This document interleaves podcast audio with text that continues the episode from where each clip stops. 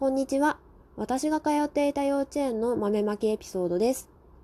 私が通っていた幼稚園では、大人の誰かが、えー鬼の紛争をして、子供たちがその鬼に対して豆をまくといったものだったんですが、その鬼の紛争、なかなかにクオリティ高くて怖かったんですよ。でも年長さんにもなると、もうその鬼のお面を取ろうとする子供たちっていうのがだんだん増えてくるんですね。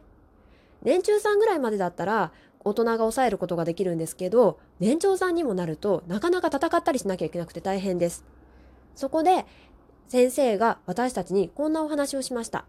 長くなるので要約しますと、鬼たちは優しい心を持つために鬼のお面をかぶってきてくれます。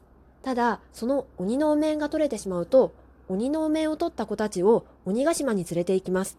その後は先生たちも知りません。怖かったです。今何目、陶器でした。